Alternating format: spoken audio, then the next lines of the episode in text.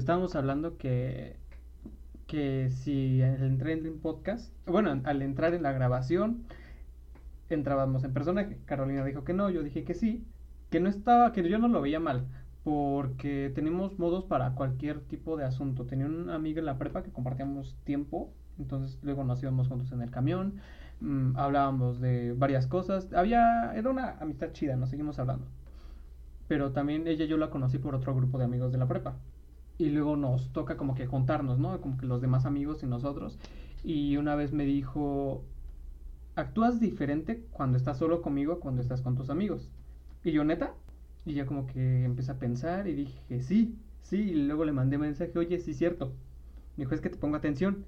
Y yo, ah, porque también cuando yo estaba en la secundaria, como tenía ese, esa transición de entre puberto, adolescente. Yo actuaba diferente, obviamente, con mis amigos y con mis, con mis papás. Yo con mis papás actuaba como que de una, una forma más recta. O sea, sí, sin groserías y ahorita ya como que ya puedo expresarme más con mis papás, ya les puedo contar otras cosas. ¿Tú encarnas otro personaje o otra personalidad cuando estás con alguien más? No. ¿No? O sea, siempre es así, sí. Bueno, sí, yo te he conocido en creo que casi todas tus facetas. Sí. Y eres igual. Sí, sí soy igual. O sea, en Facebook, en Instagram, con mi mamá, con mi papá, con la mayoría de las personas soy igual. Con la única que puedo actuar diferente son con las personas que no me agradan. O sea, que yo no quiero estar ahí y sé que yo no debería estar ahí. Pero con la familia de mi papá actúo diferente. Entonces, ¿tú qué piensas acerca de encarnar a alguien? Bueno, sí eres tú, pero de otra forma.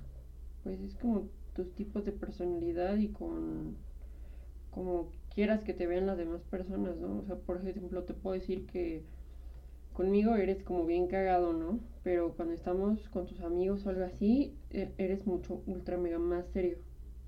O sea, las personas que no escuchen el podcast y te conozcan de repente, van a decir, es que Eric me cae bien, pero casi no habla. Ajá.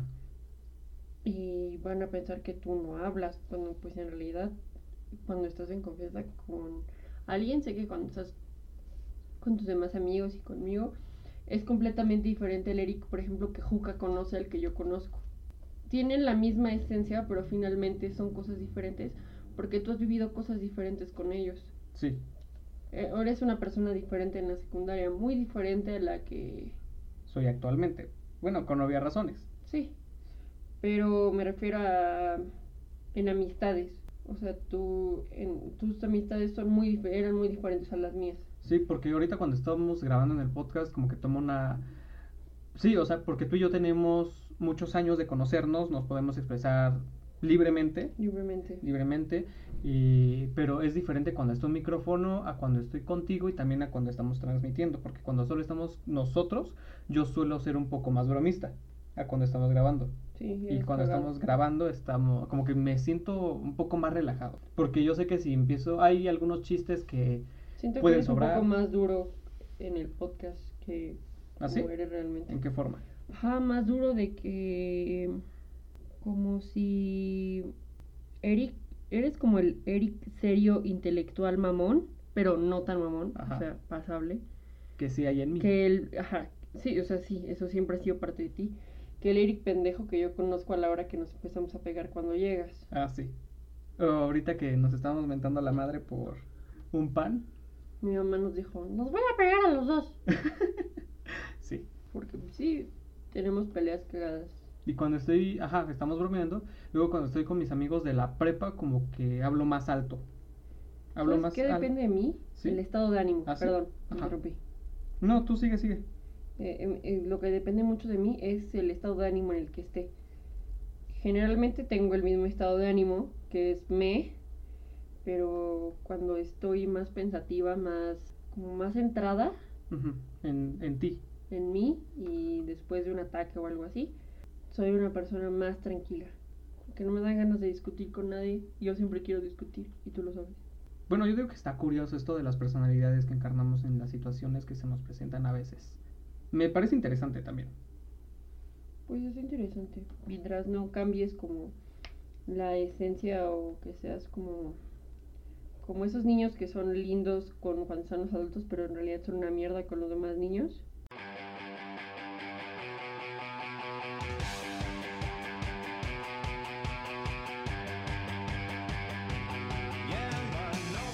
Bienvenidos al episodio número 16 de, de Cosa. ¿Cómo te encuentras, Carolina? Bien, ¿y tú? Yo creo que bien. Acabamos de comer, está nubladito. Ahorita cuando llegué estaba bien soleado. Mm, no me gusta cuando está soleado. No, a mí tampoco. Bueno, sí y no, porque pues es un día bonito, pero no porque hace calor, no porque pues, te Tú quemas. siempre tienes calor. Obvia- ajá, imagínate. Me hace muy agradable cuando es otoño, porque a veces sí está soleado, pero el sol no quema y no hace tanto frío. Sí, sí. Yo voy a salir de la prepa en básicamente unas semanas y no se puede decir que ya salí de la preparatoria. Era algo que desde que Eric y yo nos conocimos, la preparatoria todavía se veía como algo lejano. Sin en cambio, el tiempo nos alcanzó y nos ha cambiado a ambos completamente y a pesar de eso seguimos siendo amigos. Dejando atrás la parte de que Eric y yo somos amigos, Eric y yo somos personas completamente diferentes e individuales. Al estar en la secundaria, él me conoció, era una persona diferente, pero al mismo tiempo sigo siendo la misma. Lo que me refiero es que solamente cambiaron algunas cosas de la estructura y aprendí muchas cosas en la prepa, tanto buenas como malas. Eh, primera nos dimos cuenta que nuestros caminos iban a estar separados para siempre desde, desde que terminamos la secundaria. Y ambos sabíamos y nos daba mucho miedo, imagínense, hacer comipems. Era un nervio, ambos estuvimos en nuestros dos días de comipems a un minutos antes de hacer el examen estuvimos básicamente juntos, estábamos hablando. Y ahora que ambos hemos terminado la prepa es como ver todo el camino que hemos recorrido, no solo juntos, sino también como personas, recordando lo que hacemos juntos cuando teníamos 15, 14 años a cuando teníamos 18 y 19 años. Finalmente no pasan tanto tiempo, pero es diferente. Las experiencias son diferentes y recordamos lo que hacíamos antes co- como cosas diferentes. Podían ser antes recuerdos dolorosos y ahora se marcan como recuerdos que nos enseñaron a hacer lo que ahora somos y lo que vamos a hacer en un futuro. A mí me daba miedo incluso entrar a la preparatoria porque en Hollywood siempre nos han vendido la idea de que vas a conocer el amor de tu vida, chocarás, te caerán los libros, será la mejor etapa de tu vida, quizá te vayas a la playa y pasen cosas que ves en las películas. En realidad no es así, pero Ya vimos que no es así. le da una embarrada. Sí, tienes muchas cosas, aprendes muchas cosas nuevas, aprendes muchas cosas de la vida, pero creo que no es algo que yo haya dicho como de wow. Lo quiero volver a vivir. Sí, exacto. En- Yo, en lo personal, mm, yo ni siquiera, cuando entré a la prepa, ni siquiera sabía qué quería hacer con mi vida. Sigo sin saberlo, cabe decir. Pero por lo menos ahora sé que el tiempo ya me alcanzó y ahora tengo que hacer lo que tengo que hacer porque lo tengo que hacer porque ya no tengo tiempo. Ya no es lo mismo y, y aún así ambos sabemos que esto es mucho menos, escoger la carrera es lo de menos. Lo pesado es no solo quedarte, lo más pesado es sacarla, lo más pesado después, toda la vida se va complicando. Y si aún así a veces sentimos que tenemos todo encima, no me imagino cuando pasen otros cinco años más. Quizá ya ni siquiera podamos hacer el podcast y va a llegar un momento en el que todo ciclo se va a cerrar.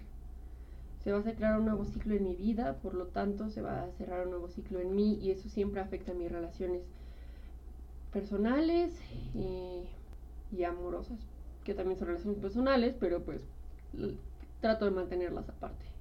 Es que te topas con un mundo bien diferente cuando entras a la prepa, cuando estás en la secundaria, como que es un golpe más duro de realidad.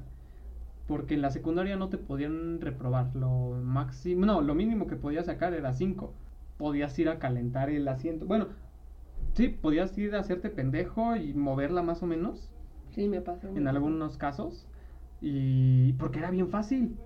Es- ese pedo era bien fácil. A mí sí me dejaban algo de tarea, pero en primero, según yo le iba a echar ganas, ¿no? Pero eh, hubo una vez en la que reprobé cuatro. Yo nunca he reprobado una materia. Y también, em, ah, luego ya en como que en segundo traté como que de hacer más tarea, en tercero también, pero siempre fui un desmadre.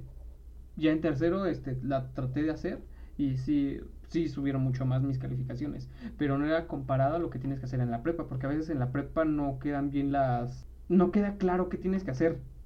Y luego lo tienes que hacer en equipo y luego eh, ya no puedes ir a la casa de tus compañeros porque un pendejo, bueno, al menos en mi caso, uno vive en Ecatepec, otro vive en esa, yo vivo en Iztapalapa. Es un pedo ya más complicado. Y sí, lo podemos hacer este como por mensaje o llamada, pero hay algunas cosas que por mensaje o por llamada no quedan claro. Ah, al menos en mi caso, eh, eh, tres años de prepa, uno fue sabático, hice la prepa en dos años. Y en realidad no viví la experiencia como tal de estar en una preparatoria pública. Duré creo que un mes en el bachilleres y no me agradó para nada. Me di cuenta que no era lo que como lo pintaban, que yo sabía que yo no pertenecía ahí, no, no pertenecía con esas personas, yo sentía que yo simplemente jamás iba a encajar ahí y me salí. Fue una decisión difícil, mis papás claramente no estuvieron de acuerdo a la primera, pero yo creo que ya me veían tan mal que sabían que no era posible. Yo en la secundaria, pues también, en primero empecé bien, no era un alumno regular. Segundo y tercero yo ya no hacía nada. O sea, en tercer año iba dos veces, tres por semana a la escuela. Pues no me importaba, estaba muy mal. En depresión estaba de la verga, tú lo sabes. En salud también estaba de la verga. Entonces, entrando a los bachilleres, dije, todavía no superé esa etapa de la secundaria. Porque seguía igual, seguía mal. Dije, yo no voy a poder seguir con esto. En un lugar que no me gusta, o sea, en otro lugar que me gustara, yo no estaba bien. Entonces, ¿sí te entró como que la mini depresión de la prepa? No, yo ya traía depresión ah, desde mucho. Entonces, pero ya la, la amplificó más. Pues, por lo menos antes sabía que estaba segura y si no quería ir a la escuela no pasaba nada esta vez ya pasaba algo. Ya no conocías a tus profesores y así, ya no te involucrabas tanto como, ya no podía ir tu mamá a decir como no le pongan cinco a mi hijo porque pues, era una mamada. Dejé la escuela un año, terminé la prepa en dos años, eh, con personas menores que yo. Um, sí, yo tuve como que un golpe más de realidad porque mi prepa quedaba en la viga y yo iba acá en esta palapa, entonces me hacía como hora y media de camino era un pedote y yo no con yo llegué sin conocer a nadie, a nadie. Y si sí había otras personas que más o menos conocía, pero que no estaban en mi escuela, pero iban en otro turno y yo pues estaba solo. Y además era yo me quedé en una prepa y las prepas, bueno, al menos prepa 7 es una escuela muy grande. Es una escuela que casi casi los primeros días te pierdes y yo sí me perdí el primer día. Me fui a los salones de sexto cuando mi salón era hasta abajo, era casi como por la entrada. Y el salón era grandísimo porque mi salón era un, un salón tipo auditorio. O sea, tenía escaleritas y también estaba de forma circular. Mm, qué cagado, mi primer, mi primer este, día en el bachiller es mi, mi... ¿Tu salón fue auditorio? Mi salón también fue auditorio. Y... ah, eso, de que yo nunca había sido un alumno regular. No, sí, yo, yo era un alumno regular, a veces entregaba, a veces no, porque en sí yo tenía la cabeza en otras cosas. A mí me iba bien en la secundaria más de los exámenes. Me iba mucho mejor que los de la escolta. Incluso en Comipems tuve más aciertos que cualquiera de la escolta. Porque, ¿Tú bueno. sabes que los aciertos no significa nada, ¿verdad? También se necesita constancia, no solo inteligencia. ¿Cuál? ¿Cómo? Cuando entras a una prepa te das cuenta que no era solo la inteligencia, sino que también te afectó la constancia y por eso pero yo dije, es que, güey, estoy, yo sabía a qué le tiraba. Yo sabía que me iba a quedar, yo, yo, yo, que iba a tener más de 95 aciertos. Sí, eso los dos sabíamos antes. Porque en sí el, el examen a mí se me hizo muy sencillo, a otras personas se les hace muy sencillo. Es que es sencillo. Dije, ok, voy a entrar a una prepa. Y en una prepa, pues obviamente necesitas este, un poco más de rendimiento que con las, en otras escuelas por lo mismo de que es de la UNAM. No lo sabes, no has ido a otras escuelas, no digas. Pero sí tengo amigos en otras escuelas. Bueno, ajá. Siento que es inválido tu punto. Dije, ok, estoy en una escuela de la UNAM, entonces pues le tengo que echar huevos porque ya sabes en dónde estás. Y yo empecé a hacer todo, si me, si me daban pues, trabajo en equipo, lo trataba de hacer.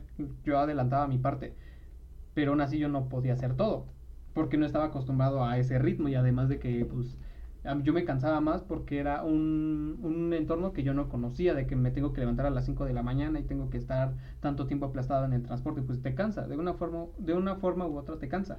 También en las prepas lo que abunda es un chingo de niños que tienen un buen de miedo, y sí, digo niños porque somos menores de, algunos son menores de 15 años, tienen 15 años, de que en la secundaria tenían un buen promedio y según lo quieren cuidar y siempre están con ese culo de que no, no quieren reprobar. Y la primera vez que nos dieron calificación, unos sí se pusieron a llorar porque reprobaron por primera vez. Y yo así de, no, pues es que a mí me viene cargando la verga desde la secundaria. O sea, yo ya no le tenía miedo. Llegó un punto en donde yo más o menos le eché ganas que yo no había hecho una tarea. Bueno, no había hecho unas cuantas. Y dije, oigan, ¿quién trae esto? Nadie. Y dije, ok. Y ahí de mi grupito de amigos, de mi grupito de amigos éramos unos cinco. Pero que pues, todos estamos desubicados al principio de la prepa, todos estamos desubicados. Y dije, ok, ¿quién es el más aplicado aquí? Yo, pues tú. Yo, no mames. O sea, ¿cómo, chingados? Em, yo creo que lo que mueve a un ser humano, según dicen que desde un punto filosófico, es su miedo a la muerte. Y, el mie y lo que mueve a un estudiante es el miedo. Bueno, yo al menos siempre fui una alumna promedio bajo en la secundaria. ¿Promedio bajo? ¿Cómo es eso? O sea, era de las morras que estaban hasta adelante porque no hacía un huevo en la secundaria. O sea, yo. Pero en la prepa, ya sintiéndome mejor, empecé a echarle ganas y empecé a ser de los mejores promedios y recordé que en realidad eso era lo que me gustaba a mí. Que la gente me reconociera por ser inteligente y aparte ser bonita. Eh, me gustaba la atención que recibía en, en esta prepa en la que iba voy, porque era una atención diferente a la que me daban en el bachiller. Vaya, no había gente pidiéndome fotos. Bueno, sí, pero no tanto. También no había tantas personas que yo consideraba tan desagradables y los maestros pues eran otro pedo.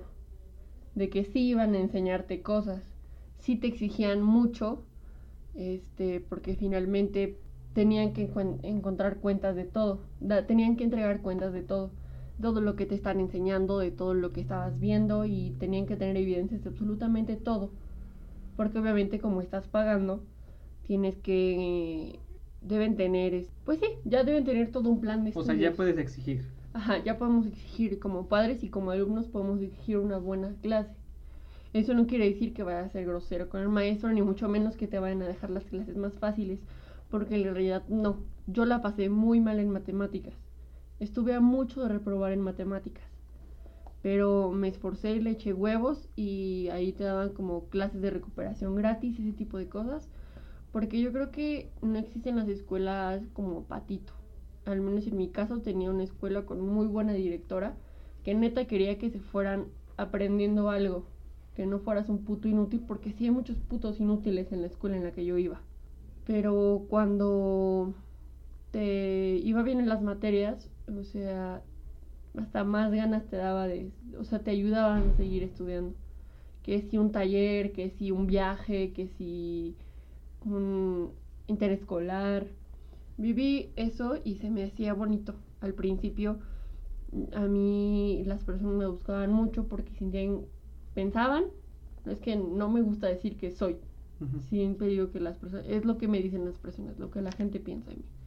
Y puedo yo llegar a pensarlo, quizá no a tal grado tengo bajo autoestima, pero... Sí, sí se nota. Sí, pero el punto es que mis compañeros pensaban que yo era la persona más inteligente del salón. Porque yo, cuando entré, yo ya conocía de un chingo de libros, tenía plática con los maestros, porque tú sabes que siempre he hablado demasiado. Entonces, este, en ese año sabático, pues aprendí un chingo de cosas. Yo nunca dejé de estudiar como tal, porque no me gusta. Me, siempre me ha gustado leer, me gusta, me gustan muchas cosas, ¿no?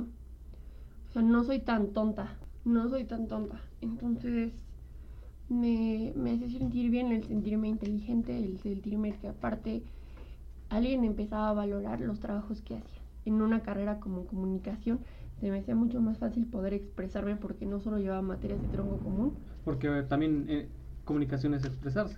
Sí. Entonces, en mis otras materias era sobre opiniones y eso, algo que a mí me gustaba mucho. Era más que nada dar tus opiniones, dar tus puntos de vista, que fueran acertados este, y también no acertados. Era bastantes cosas válidas y nos ponemos los ejercicios para perder el miedo a hablar frente al público estuve en concursos de oratoria, mm, quedé en buenos lugares, gané concurso de fotografía. De repente una época en la que todos los de licenciatura y bachillerato me topaban. Y a mí nunca me ha gustado tanto la atención, pero finalmente... No, en serio, en la escuela no, es que nunca he sido la escuela conmigo. Ok, ¿vas a escuchar el podcast cuando ya lo edite y lo suba? Sí. Entonces vas a escuchar las otras palabras que dijiste, pero continúa el punto es que no, o sea, no me gustaba que pusieran, o sea, no me veían como un bicho raro, sino que, o sea, era una manera en la que llamaba la atención diferente, ya no me veían como un bicho raro, sino me veían como alguien con el que valía la pena entablar una conversación y eso se sentía muy bien. De repente me invitan a invitar a fiestas, eh, los de licenciatura, los de preparatoria. Y aunque no soy muy fan de fiestas y de ti, pues llegaba a ir. O sea, con gente que no conozco. Tú sabes que cuando apenas, cuando no son mi tipo de personas, o sea, cuando hay una peda con banda y reggaetón, yo no hablo. Cuando es una peda con vatos punks, yo hablo demasiado. Y, y, no es porque no quiera hablar con, con, las otras personas o porque me dé pena, simplemente siento que no van a encontrar mi tema de conversación agradable, pero ese no es el punto. El punto es que durante la preparatoria se podrá decir que sí, fue uno de los mejores años de mi vida. Durante un año me sentí muy bien. Ya después las personas comenzaron a pensar que yo era muy creída y comenzaron a hacerse varias cosas de preparatoria de con pocos alumnos. Sí pocos, entre comillas, pero pues eran muchos menos que en tu preparatoria. O sea, entonces todos se conocían entre todos. Siendo la preparatoria es cuando empiezas a descubrir, donde tu vida sexual se abre mucho más, donde empiezas a tomar... Pues sí, ya empiezas a saber de qué va la vida. Ajá, exacto. Empiezas a tomar, fumar, consumir sustancias que quizá no deberías, quién sabe comienzas a pensar en echarte a tu novio en cada salón donde se pueda, pero... Hasta como reto. Sí, exacto. Y al final de la prepa es cuando te das cuenta que todas las personas que empezaste... ¿A juntarte? Ajá, ya no son las mismas, porque cambias mucho en la prepa, cambias de amistades como cambias de calzones, cambias de novio como cambias de calzones. Y está bien, está bien. O sea, es una parte, una etapa en la que tienes que vivir, experimentar, no tienes por qué. Yo digo, qué hueva tener el mismo novio los tres años de prepa. Qué puta hueva. O, o sea, es la edad en la que todavía te puedes divertir, todavía puedes salir, todavía ya no, ya no tienes que relajar. Es cuando tus papás te empiezan a soltar, tú te empiezas a soltar solito y cuando no cargas tantas responsabilidades como puedes llegar a cargar en la universidad se podría decir que es de etapa perfecta para todo ser humano, pero al final nos damos cuenta cuando acaba la prepa que no es tan perfecta como creíste que iba a ser, pero sigue siendo una buena etapa. Ok. En lo que bueno, en lo que se difiere tu prepa y la mía es que en la mía había muchos alumnos. No compares, pero está bien. sí, sí. tú acabas de decir que había más alumnos en la mía. Ya lo dije. Ajá. Ok. Ya no hay, bueno, yo en mis tres años de prepa eh, no vi a una persona inteligente en el salón.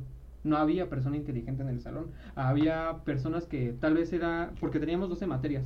Entonces un güey podía ser chingón en 8 y otro güey podía ser chingón en 6. Y entonces se, empalmaban. Ah, había, creo que cerca, estuvo solo una persona y que fue en mi primer año. Y mi primer año fue, te decían que era un buen grupo, que siempre había sido un buen grupo, que metían a muchas personas. Y bueno, que metían a muchas personas que tenían aptitudes capaces. Y había un chavo que sí, neta, este, la, la movía. Y, pero él era, hasta en su mirada notabas que él, bueno, él hasta tartamudeaba y siempre estaba como que medio ansioso. No sé qué chingados tenía. Si me escucha esto, este vato sabe que no es personal y hasta él lo sabe. Estaba en segundo lugar, que era mi amigo. Estábamos juntos en coro. Y sí me hablaba y él era bueno y todo, pero también como que tenía problemas del estómago, porque incluso ser aplicado en la escuela te da secuelas. Sí, lo vi con mi mejor amiga. Tuvo gastritis, no, colitis nerviosa mucho tiempo y también sufre de ansiedad y cosas así. Y yo em, siempre he sido bueno en matemáticas, en, la secundaria estuve en concurso de matemáticas, pero resulta que ahora ya todos eran buenos en matemáticas. Te digo, sí, sí una escuela es diferente a otra, una prepa va a ser diferente a otra, porque es, el, es lo que te está pidiendo. Si tú sacaste tantos aciertos en un examen, te va a tocar esta escuela. Entonces se van seccionando, se van partiendo cosas y se va haciendo una división. Entonces sí va a ser muy diferente la gente que está en un bachilleres a la gente que está en un CCH o a la gente que está en una prepa. Yo no iba a bachilleres, quiero recalcar. O sea, sí fui un tiempo, pero... Sí, y sí va a ser diferente.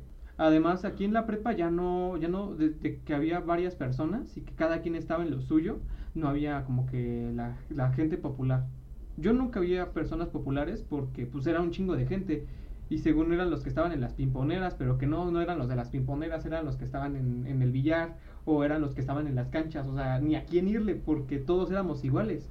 Si tú te metías a un concurso de, ah, porque yo también conocí a un amigo que estuvo en concurso de matemáticas y concurso de biología y los ganó. Pero pues no por eso se le detenían personas a preguntarle su nombre o algo así. Estabas en COA porque había Yo cuando fui a tu prepa me preguntaron mi nombre dos veces. Ah, eso es común. Ah. No, pero no te están preguntando así por un reconocimiento que tuviste. Ah, no, eso me hubiera gustado más. Y- Para mí es más importante. Eh, y eso era más común en la prepa, como que se, se intercambiaban ideas de libros, porque to- ah, había veces que yo iba a la biblioteca y ahí me encontraba amigos, empezamos a hablar de libros. em, ¿Tú no fajabas en la biblioteca? ¿Cómo? Como los chavos del bacho normal. ¿De qué? ¿Sí No, fajabas en la no, biblioteca? no, había otros lugares más chidos, más cómodos. Ok. Era eso, que es, sí, es- sí es el tipo de gente que hay en cada escuela, porque mis... O sea, queramos ignorarlo o no, sí hay tipos de gente en diferentes escuelas. Y muy diferente. Y yo era, luego de mis demás salones ya no había también el, el inteligente, había personas que se destacaban en otras cosas. Yo en, en quinto y sexto me destaqué en matemáticas, en cuarto, en mi cuarto año, ah, porque en la prepa es cuarto año, quinto año, sexto año, son tres años, Sí. no, son, no son por semestres. En cuarto año yo me destacaba más en, al principio en filosofía, y eh, bueno, que es lógica, y más o menos por ahí en matemáticas. En quinto sí fue matemáticas y, y ya. En dibujo. En sexto fue en otra vez en matemáticas y en psicología. Sí, quizá yo no lo expresé mal, lo expresé mal, pero también, o sea, también había gente muy, muy lista. O sea, había chavos que me dijeron como, no, pues es que yo me quedé en vocacional 7, pero yo no quería vocacional.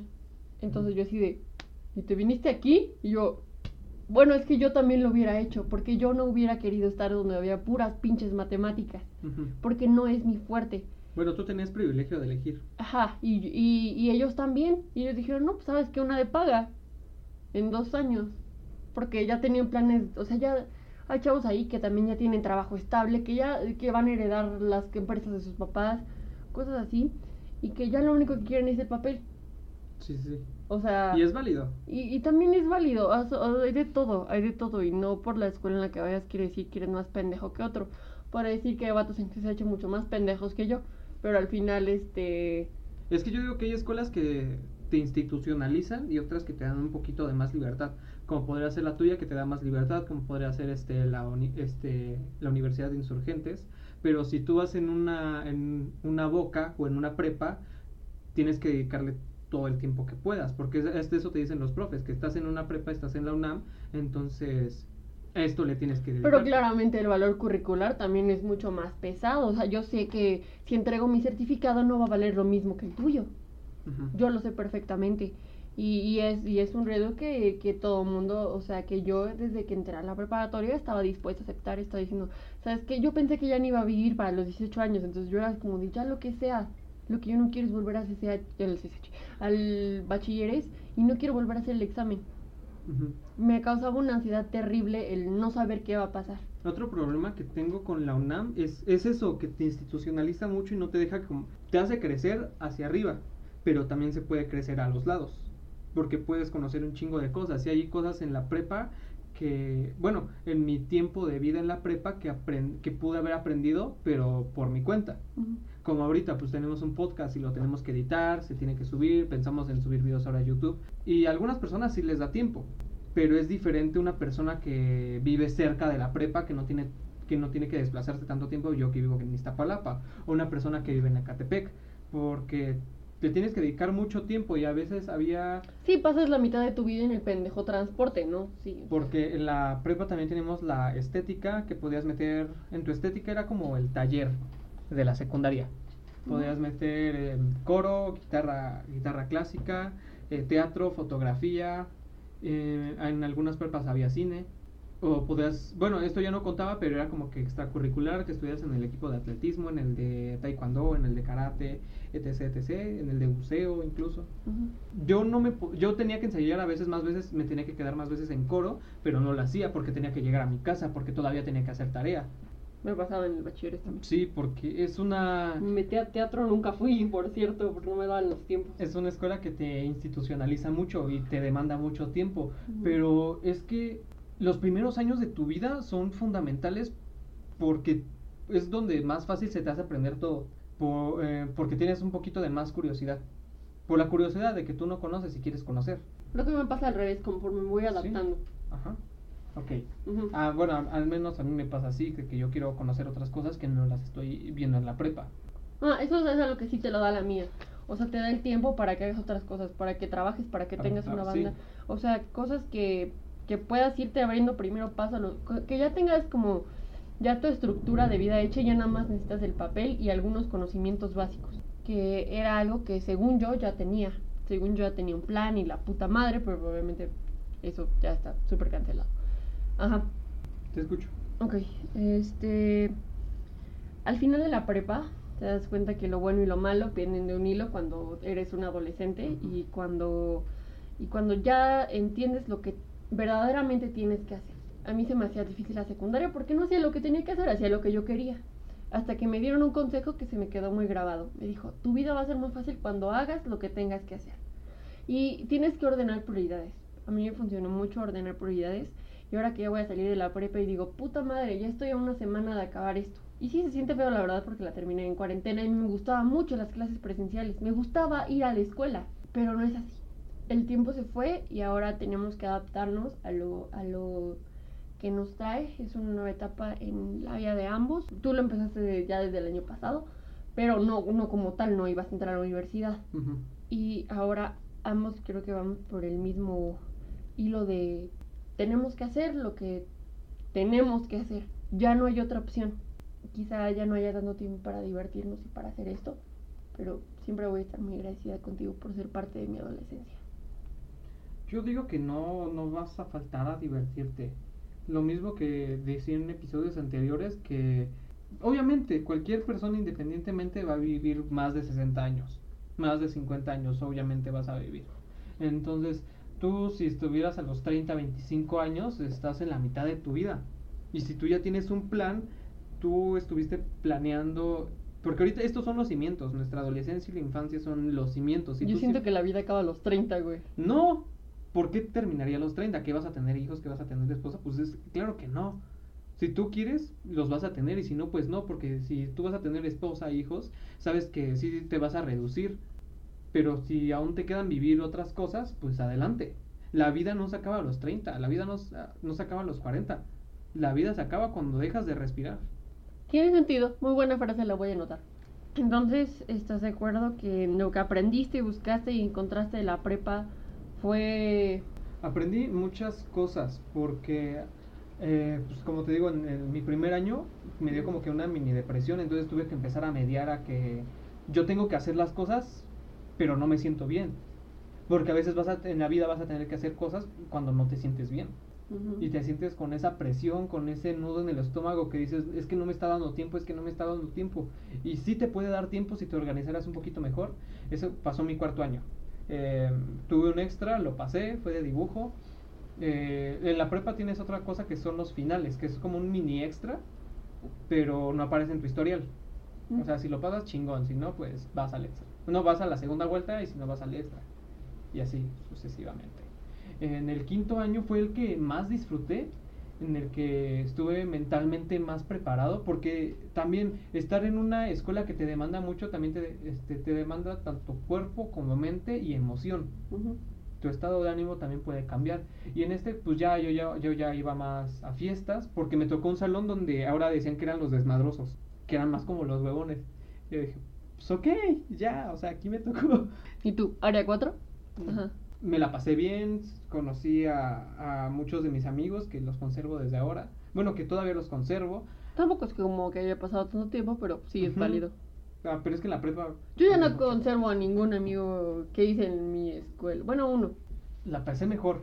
Sí eran los desmadrosos, pero yo también soy un desmadre. La pasas, más, la pasas más chido. Cuando fue mi otro año... Te eh, lo pasas más relajado que cuando sí. estás con una bola de histéricos. que porque se la pasan nerviosos y si le dan... Si reprueban por primera vez lloran. Yo digo que no está mal reprobar. Yo digo que no está mal llorar. Ajá, tampoco está mal llorar. Y lo que te dicen algunas personas cuando... Ah, porque a veces van las personas de la universidad a, a darles plática o así. a- se llama el estudiante orienta al estudiante, que es en tu escuela o el encuentro del mañana, Sí, que es en. CEU. Y ahí te dicen, no es que a veces algunos ya estaban trabajando, sí estaban en práctica, pero estaban trabajando. Y te decían que pues, lo importante no era la calificación y los profes sabían que lo importante no era la calificación, lo importante es que seas apto. En mi Sí. último año, bueno, entre comillas, último año, mm, pues eran unos borrachos. O sea, la primera semana nos fuimos a tomar todos y no había de esas, esas envidias, porque algunas personas cuando están en una escuela creen que tienen que competir a quién tiene el mejor promedio o algo así, porque si tú eres aplicado, pues lo, vas a, hacer- pasaba. lo vas a hacer por tu cuenta. sí. Y nosotros era más como que apoyo, apoyo entre todos. Porque sí era, estaba en área de ingeniería y to- todos éramos hombres. Entonces, si uno tiene la tarea, entonces, si tú quieres, pásala. Y así nos, nos íbamos ayudando entre varios. En los exámenes también como que tratábamos de ayudarnos. Era un... Para mí se me hizo de lo mejor ese salón. Sí, yo también estuve en uno de esos. Hubo una vez en la que yo, mi, mi tarea de derecho, ah, porque yo nada más entraba una vez a derecho, la teníamos dos veces a la semana, pero yo solo entraba una, o, no, o a veces ni entraba. Era de entregar tareas y, y te ibas. Entonces yo entregaba mi tarea y a veces me iba, se volteaba la maestra y me iba. O nada más iba a decir presente y me salía. o había veces en las que, pues la maestra era medio distraída, Eso no se puede hacer a la mía, ¿eh? era medio distraída. Ah, pero es que nosotros éramos un chingo. Sí, sí. También. Uno decía presente por ti.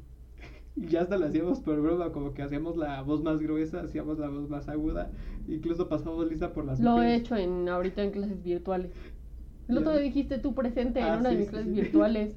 Y me acordé de derecho. Entonces, esa, esa tarea de derecho, pues yo dije, la voy a hacer bonita porque tengo tiempo, es para el lunes, tengo todo el fin de semana. Hacerlo Busqué imágenes, o sea, la escribí todo. Las chido. tareas más bonitas de Eric las hice yo. Pero esta sí la hice yo, te lo juro. Te lo juro por Dieguito Maradona. Ajá. Esta la había hecho yo, hasta la mandé imprimir algunas cosas y así. Y ese día no fue la puta maestra. Y me dijeron, meme de la puta maestra atrás de mí. Ajá. y me dijeron, ¿hiciste la tarea de derecho? Y yo, sí. ¿Me la pasas? Y yo, ah, va, ten", Y nada más se la había pasado a una persona. Y me acuerdo que ese día yo, yo llegué a las 12 y salí una 40. O sea, 12, Ajá. pero iba a entrar a derecho. No fue derecho. Y a la otra me tocaba matemáticas. Y tampoco, ah, no, me tocaba inglés. Y tampoco inglés, güey. O sea, fui a lo mero pendejo. Di mi tarea y derecho nos volvió a tocar el, el... Y cuando me fui a calificar mi tarea, vi que todos tenían mi tarea, güey. O sea, de uno se la pasaron entre todos y así, así. O sea, medio salón tenía mi tarea. ¿Y qué sentiste? Y dije, puta madre, no mames, ¿por qué? Así son las cosas, y ya no. güey. Dije, a ver si no, que ahorita que. Ah, porque todos estaban este, entregándola, pero pues fotocopiada, a blanco y negro. Ajá. Y yo la, yo la tenía a color. Y dije, pues por mí no hay pedo, porque yo tengo el original, yo tengo la de a color. Pero la maestra no les dijo nada. Eso siente el vato cuando se la pasa haciendo su tarea, tú le llegas y la copias y sacas la misma calificación, es su que- tarea culera y su tarea bonita. Tú tienes la. Sentiste lo que sentimos la mayoría de vatos Sí. Ajá. Eh, tú tienes la libertad de... No, tú tienes el poder de hacer que un salón sea chido, que un salón sea culero. Si tú vas a estar de envidioso y no le vas a hablar a ninguna persona y no vas a rolar la tarea que nadie le entiende, o que le vas a estar metiendo el pie a tus otros compañeros, Eso es culero. eso es culero y vas a hacer un salón tóxico porque Me cagan los salones tóxicos. porque el que una persona sea tóxica hace un efecto dominó, porque entonces ya mani bueno, de una forma ya pervertió en la toxicidad a otras personas. Y si tú eres de esas personas que sí rola la tarea, pero es una tarea sencilla, no, no te digo, que cada quien tiene la libertad de saber qué tarea, tarea rola. Y estarse ayudando entre sí, o tú no la rolas, pero estás explicando y explicas de una forma chida. Ah, sí, yo también siempre le explico a mis compañeros, en vez de pasarla. Esa es un- una herramienta más chingona de, de hacer un salón chido. Que entre todos ayuden, este, salgan de peda, cuídense en la peda. O sea, cuidarse, Mi, mi salón no salían de peda nadie, ¿eh? cuidar y irse a una peda y cuidar a una persona en la peda es un, eso es un lazo afectivo chulo. En mi salón no se iban de peda, ¿eh? Ah, luego en una peda, pues yo rolaba en mi ulti- bueno, en, se- en mi sexto año, yo rolaba la tarea de psicología y rolaba este unas de matemáticas, porque hubo una chava que vendía el libro que nos pedían, pero ya resuelto. Y yo, yo compré el libro resuelto. No estaba, no estaba tan caro. Lo compras y lo rolas, ¿no? Ajá, y lo rolé, porque pues a mí no me costaba, o sea, sí me costó dinero, ¿no? Pero el dinero yo no lo trabajé, lo trabajó mi mamá.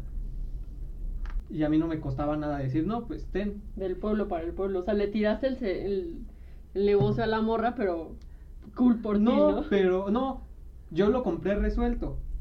Y o, nada más tenía un libro resuelto. Y se lo rolé a todos. Bueno, a todos, al que me lo pedía, porque luego hay personas que también les daba pena. Se lo rolé a un güey y en una peda yo me puse hasta el huevo. Y estábamos en doctores. Y pues yo dije, no, es que ya, ya me voy, güey. Me dice, sí. Y me dice, ¿traes para tu pasaje? Y yo, sí. Me dice, ten 50 varos para que te compres unos tacos y te alivienes. Y yo, pues el lunes te los pago, güey. Dice, no, no hay pedo. Este, porque pues a mí también me hubiera gustado que alguien me, me echara el paro para alivianarme. Es yo, bien bonito "Ah, como mames", la raza y yo. "Ah, la verga. Me salvaste. No, porque pues sí me hacían falta. Yo estaba hasta el huevo, iba a llegar a mi casa, yo no podía llegar así. Sí, sí he llegado a ser eso y se siente bien bonito cuando ayudas a la otra persona y la otra persona te digo, ¿en serio? Y yo así de, sí, de todo corazón, es en serio.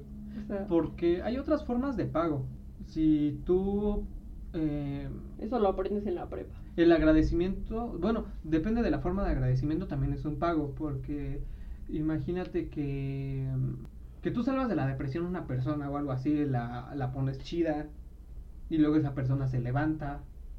Y si ha llegado a pasar, ¿no? Que te levantas y cuando tú Hoy por ti, mañana por mí. Ajá, o tú ocupas algo, esa persona te lo da, porque tú ya le ayudaste y es una forma de agradecer. Pero también yo digo, ayuda sin que querer nada a cambio, porque eso no es ayuda, es interés.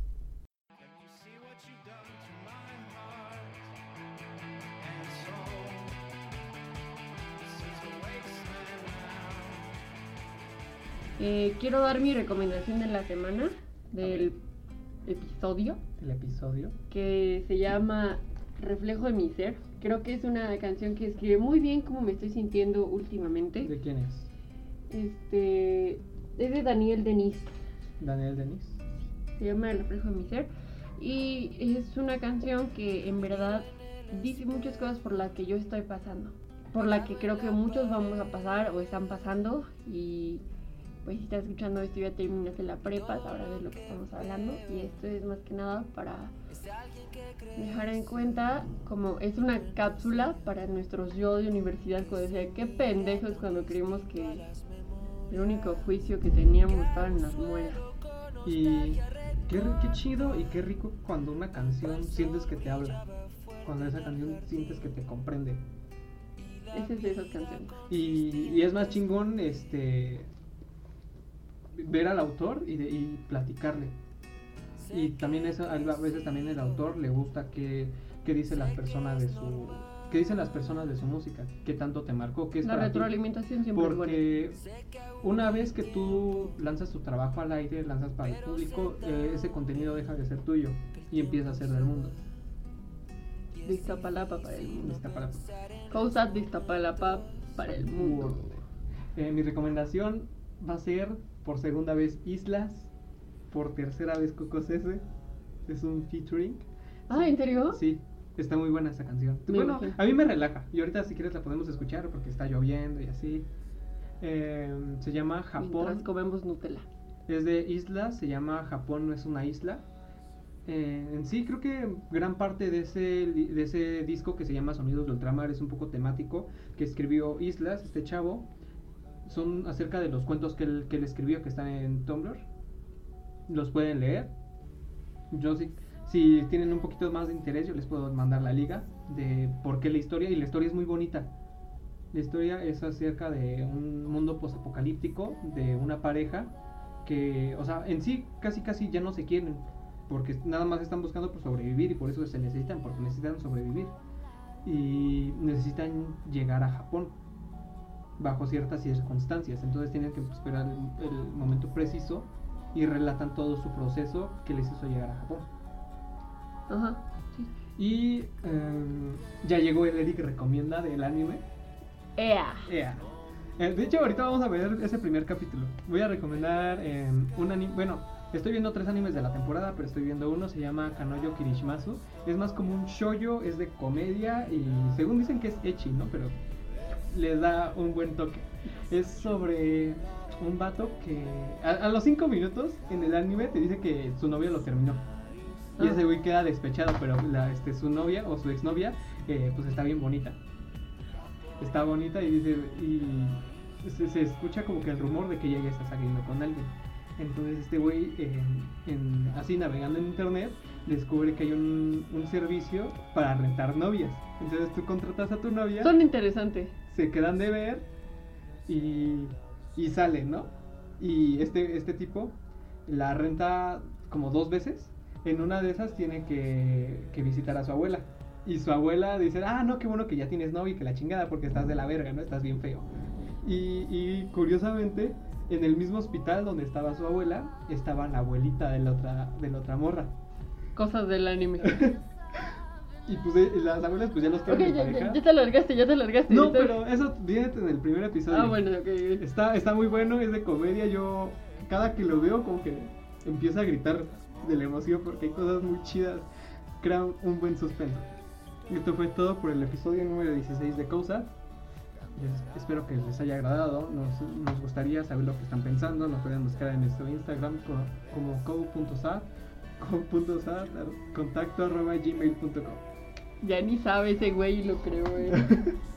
Y ya saben nuestras cuentas personales, maravilla-sad y... ¿Cómo se llama? Siempre te sale. Es que te cambia muy seguido el No nombre. es cierto, ya no me lo he cambiado. Eric 0-John. Young. Por eso que, bueno, luego explicaremos el nombre. Sí, sabe. Nos queremos, adiós.